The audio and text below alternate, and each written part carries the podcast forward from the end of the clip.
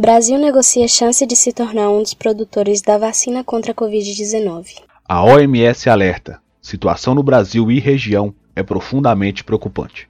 Estados Unidos: coronavírus, desemprego e agora conflito racial. E os três países que venceram o coronavírus. Essas notícias e muito mais agora no Pet News.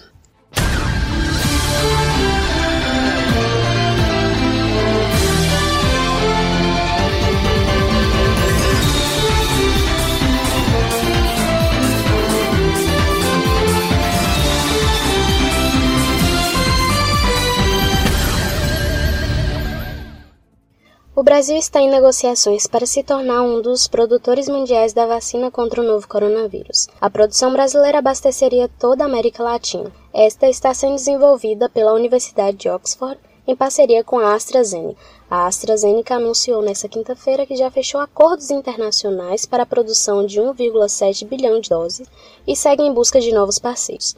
Segundo a infectologista brasileira Sui Ann Clemens, diretora da Iniciativa Global de Saúde da Universidade de Siena e pesquisadora da Unifesp, já há negociações com diferentes governos de diferentes países, entre eles o Brasil. O Brasil corria o risco de ser um dos últimos a ter acesso à vacina contra o novo coronavírus. As decisões polêmicas do governo de Jair Bolsonaro sobre a hidroxicloroquina e as medidas de isolamento assim como as trocas dos ministros da Saúde, fizeram com que o país sequer fosse convidado para o lançamento da colaboração global para acelerar o desenvolvimento, produção e acesso equitativo a diagnósticos, tratamento e vacina contra a Covid-19 na Organização Mundial da Saúde. O acordo privado pode alterar essa circunstância. Das mais de 100 vacinas contra a Covid-19 em desenvolvimento hoje no mundo, a de Oxford é a que está na fase mais avançada de testagem.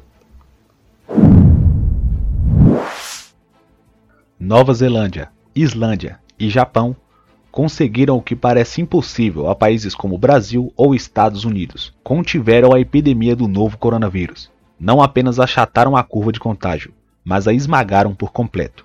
Na Nova Zelândia, o último caso foi confirmado há 10 dias. Há, segundo o Wall Street Journal, apenas um ativo, uma mulher diagnosticada em 1 de maio.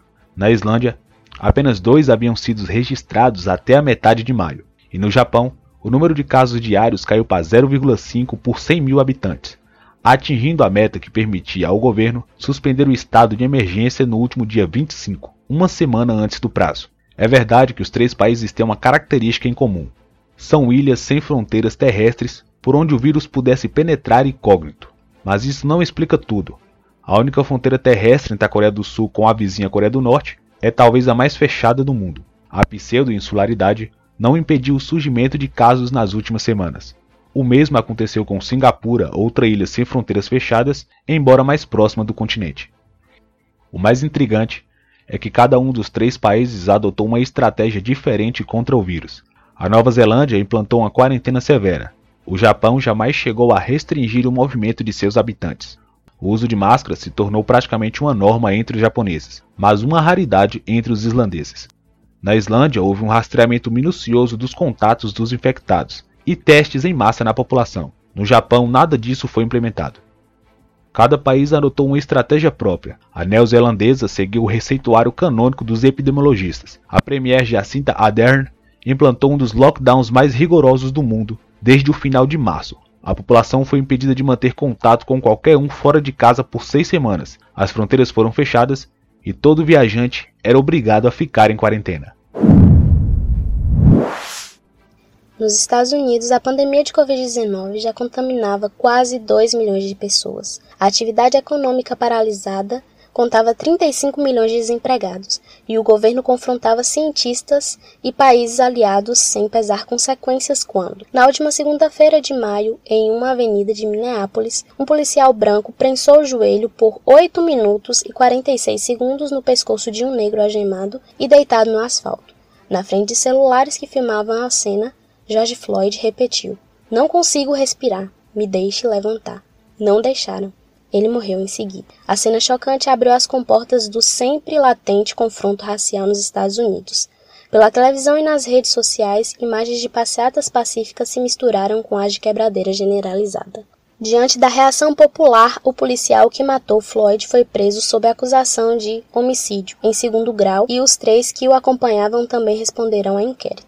Outra notícia é que Donald Trump, sem consultar ninguém, removeu os Estados Unidos da Organização Mundial da Saúde o centro das medidas de amplo alcance relativas à pandemia. Sem apoios decisivos, insiste em responsabilizar a China pela disseminação do novo coronavírus e exigir reparação. Contava com o trunfo da reunião da cúpula do G7 agendada para 11 e 12 de junho em Washington, para exaltar a normalidade. Mas a chanceler da Alemanha avisou que não iria. Emmanuel Macron, da França, Boris Johnson, do Reino Unido, hesitaram e a reunião ficou para setembro. Alegando que o grupo está obsoleto, Trump cogita chamar os governantes amigos da Índia, Austrália e Coreia do Sul, além de Vladimir Putin, da Rússia.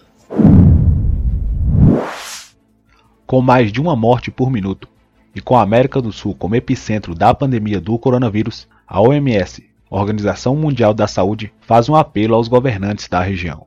Encontrem o vírus.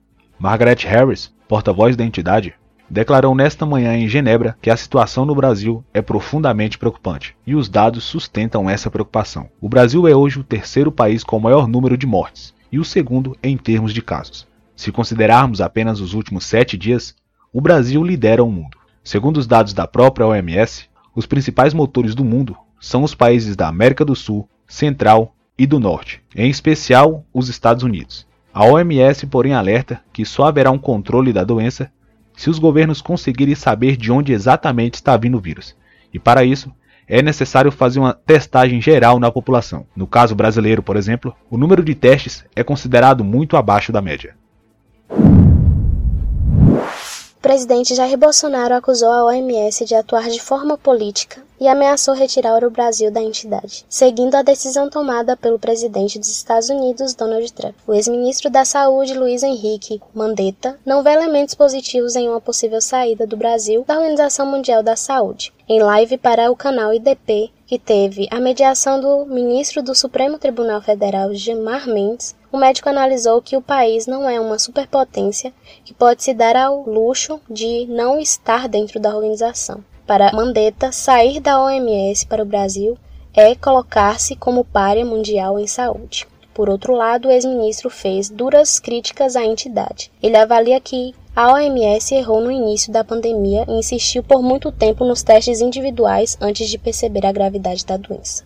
Na quinta-feira, o site oficial da Covid-19, que apresentava um balanço detalhado sobre a situação da pandemia de Covid-19 no Brasil, saiu do ar, no mesmo horário em que foi divulgada a nova versão dos dados de pacientes diagnosticados e óbitos ocorridos no Brasil e nos estados.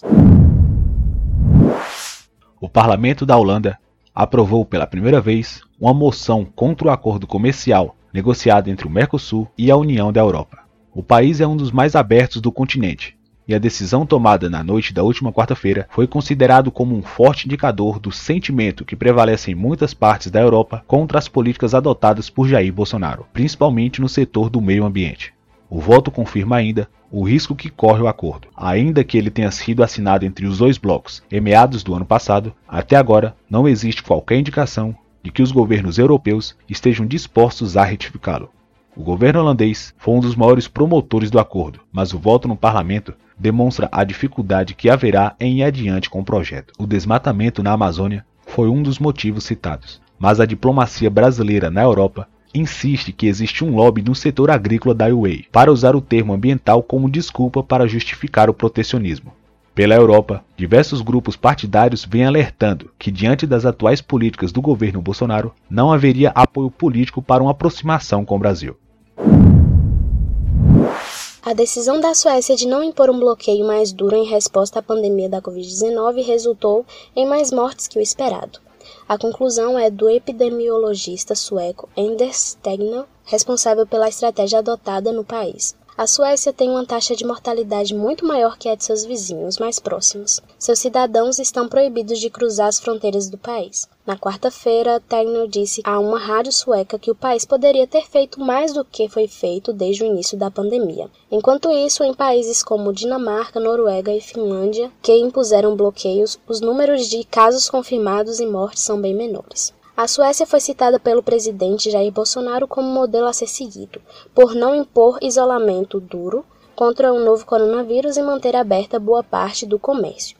O epidemiologista disse que o alto número de mortes ocorreu principalmente pelo fato de as casas de acolhimento de idosos terem sido incapazes de conter a doença.